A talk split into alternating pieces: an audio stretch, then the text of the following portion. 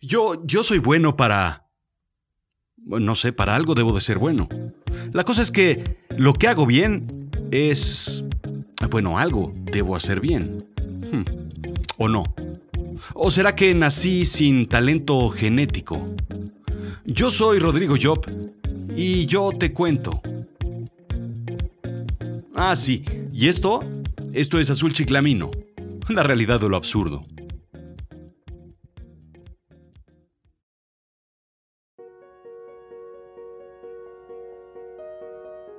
Estudié en otros tiempos, muy distintos a los actuales.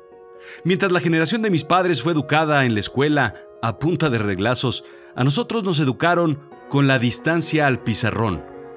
Los mejores alumnos, los más abusados o los que aparentemente eran más listos eran sentados en las primeras filas. A los peorcitos los mandaban hasta atrás. Los de adelante eran los más aptos para sobrevivir, según aquellos maestros. Yo yo era de los del medio. No genio, pero abusado. Discretamente brillante y astutamente superior a la media. Conforme pasaba el año te dabas cuenta de que explorar las filas de atrás era más divertido. Los papeles volaban y el compañerismo era superior. Se prestaban plumas y lápices. Los cuadernos tenían las hojas arrancadas y muchos dibujos y tachones. Había más risas. Las filas de adelante eran más calladas con cuadernos forrados, lápices siempre afilados y nuevos. Los apuntes eran sumamente claros y ordenados. La caligrafía era casi perfecta y los uniformes eran impecables. La FEFA, la Federación de Estudiantes de la Fila de Atrás, como eran llamados, era más divertida. Bueno, así lo recuerdo yo. Pero algo sucedió. Algunos de esos alumnos de la FEFA con el tiempo se convirtieron en adultos exitosos. Hmm. Algunos de mis compañeros de la fila de adelante no llegaron a ser las lumbreras que esperábamos o para lo que fueron preparados. El éxito se dispersó en el salón. No fueron ni los de adelante ni los de atrás, ni los que tenían mejores ni los que tenían peores calificaciones. Fue un poco de todo, de aquí y de allá. Esta distribución era resultado de la habilidad o de la inteligencia. Existe una predisposición o un resultado del entorno. Nacemos todos con la misma capacidad y el entorno nos va diferenciando. ¿Es talento? El talento lo traemos o puede ser aprendido o inducido. ¿Cuántos elefantes aguantó finalmente la tela de la araña? Preguntas al final que nos hacemos todos los días. Eh, ¿Tenía razón la muñeca fea de estar triste si la quería la escoba y el recogedor? Hmm. Todo es cuestión de talento. El talento, argumenta Dean Keith Simonton, psicólogo y PhD de Harvard, es un paquete de características personales que acelera la adquisición de experiencia o mejora el desempeño dada una cierta cantidad de experiencia. En otras palabras, el talento permite a una persona mejorar más rápido u obtener más dinero de una cantidad determinada de experiencia. ¿Por qué hablamos de paquete de características? Porque una persona con habilidades como, digamos, perseverancia y motivación puede compensar otras características como la mala memoria. Mi poca habilidad para pelearme a golpes fue compensada, por ejemplo, por mi agilidad para contestar rápida y certeramente con un comentario sarcástico en el momento correcto. ¡Pum! Si tú eres feo, debes poder compensarlo con habilidades de facilidad de palabra para conquistar. Verbo, pues. Elocuencia seductiva. Choro. Labia. Verborrea, fluidez, retórica. Así sobreviven las especies. Y así se reproducen los feos. Muchas veces se ve el talento, desafortunadamente, como innato, listo para florecer bajo las condiciones correctas. Pero no es así como el talento funciona. El talento no se adquiere al nacer, sino que se desarrolla con el tiempo. La creencia de que las habilidades están limitadas por cuestiones genéticas termina determinando nuestro futuro, indica Scientific American. Frases como no puedo o no tengo se manifiestan determinísticamente al expresarnos día a día. ¿Tú crees, por ejemplo, que Jorge Campos se planteó alguna vez que no podía ser portero con su 1,70 de estatura? Guardiola alguna vez dijo, tranquilos, ya veréis cómo algún día Messi hará un gol de cabeza. Y será un muy buen gol. Messi no se planteó un no tengo la estatura suficiente, o los medios, o los recursos. Así es que es bien sabido que ninguna de esas características personales, desde la capacidad matemática hasta la valentía, están completamente determinados por los genes, indica The Guardian. Genéticamente influenciado no significa genéticamente determinado. Esta es una frase poderosísima que debes escribir en la visera de tu coche, o en la puerta de tu casillero del gimnasio, o en tu cuaderno de matemáticas. O hazte un favor, apúntala en una tarjeta de presentación y dásela a tu peluquero la próxima vez que lo visites. A pesar de ser feo, él podrá hacer algo. Créeme, alguito por ti. Te lo aseguro. Los genes codifican las proteínas y las proteínas son los componentes básicos de todo lo que hacemos. Están muy lejos de cualquier cosa que podemos reconocer como talento.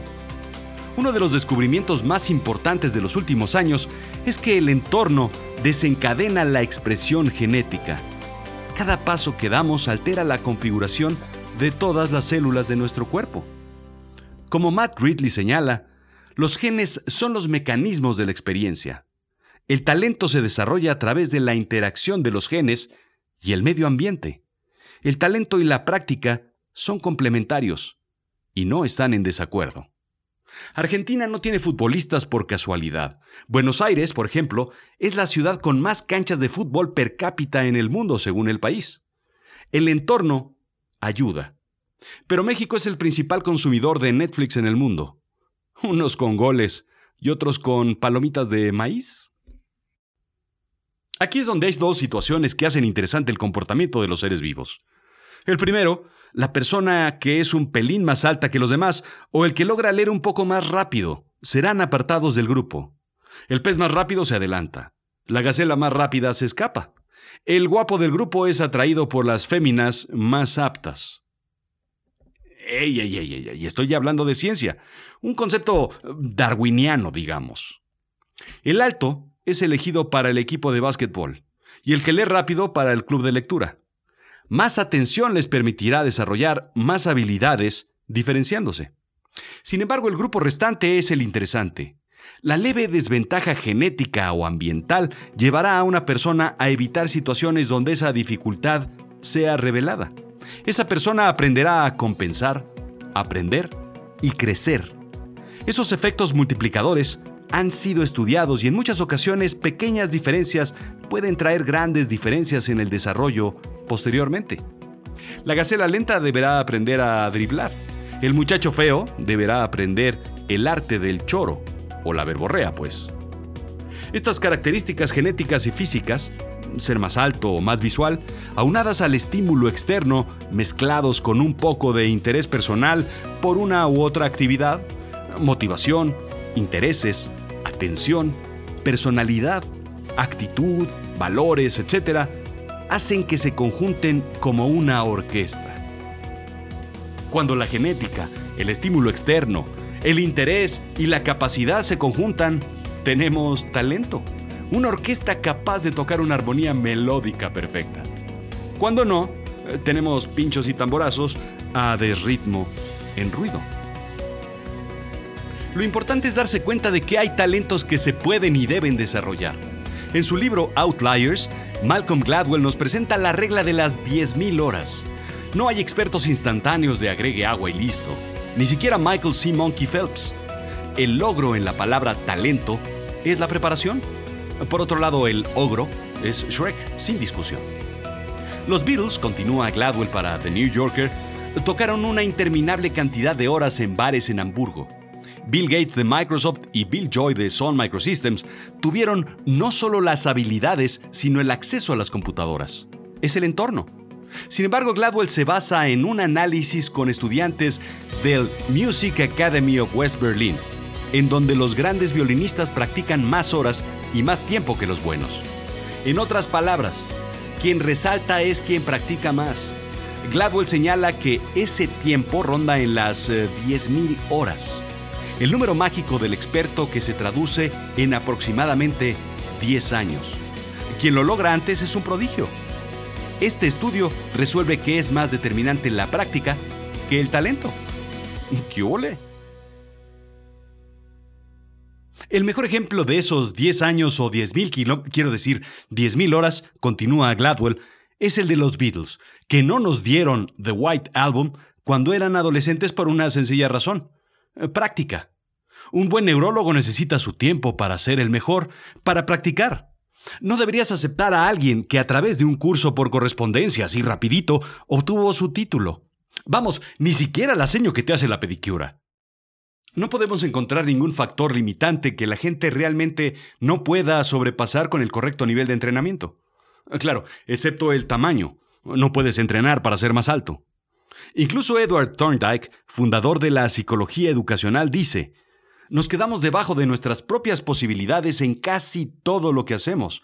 No porque la práctica adecuada no nos permita mejorar más, sino porque no tomamos el entrenamiento o porque lo tomamos a la ligera. La evidencia muestra que los expertos no nacen, sino se hacen, indica Scientific American. El entrenamiento es requerido para ser un experto y se obtiene gradualmente, muchas veces a través de los años. Pero también la ciencia nos dice que hay mucho más que entrenar. Muchos factores que están aún por descubrirse. Pronto. En este momento sabemos que es la práctica. La cosa es muy sencilla. Piensa a qué le has invertido más de 10.000 horas en tu vida. Y no se vale que me digas PlayStation, Xbox o Netflix. Sí, estoy seguro que en eso eres un experto. Porque estoy seguro que ahora te preguntas por qué no eres bueno, buenísimo o buenísimísimo en nada. ¿Por qué no eres un experto en eso que te gustaría dominar? Es sencillo, porque te faltan otras 9.000 horas de práctica al menos. Piensa a qué te motiva, piensa qué te interesa, Piensa también en dónde está tu atención y a qué se le embona a tu personalidad. ¿Tienes la actitud correcta al hacerlo? ¿Y qué me dices de tus valores? Y ya que estamos en esto, pues piensa también en tu genética que de algo debe ayudar. Piensa qué actividad es la que se te facilita y qué haces con gusto, cuál te emociona y en cuál tu entorno te ayuda. ¿Te acuerdas cuántas planas hiciste de letras cursivas para que te saliera bien e iguales todas tus As? Yo calculo que fueron, sí, 10.000. La cosa es que, aunque tengas el toque de Midas en tenis, no llegarás a ser profesional si no practicas tus 10.000 horas.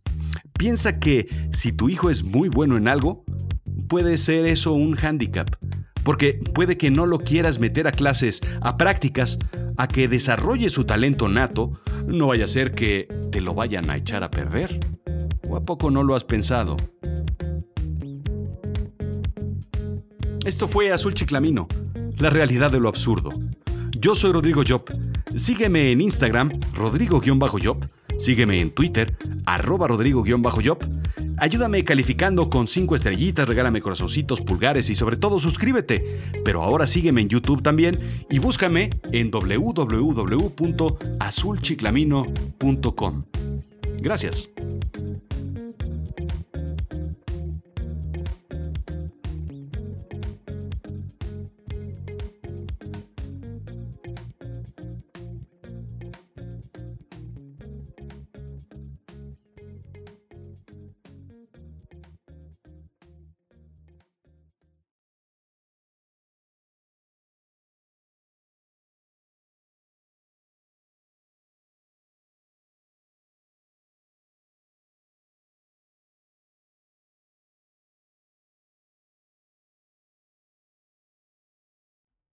Palomitas de maíz. Sí, sí, ya sé que no me entendiste. Tal vez en algún otro sitio le digan eh, pochoclo, o poporó, o pupurú, ancúa, pipoca, poporocho, pipoca, cabritas, palomitas, palomitas de maíz o popcorn, crispetas, rositas de maíz, canguil, cotufas, roscas, tostones, rosas, rosetas, rositas, flores, bufas, palomas, pajaretas, palometas, moquetes, crispetes, crispetac, flocos de millo, catufes, popcorn, canchitas, cotufas o simplemente pop. No sé por qué se enoja si al final todos hablamos casi lo mismo. ¿Que no?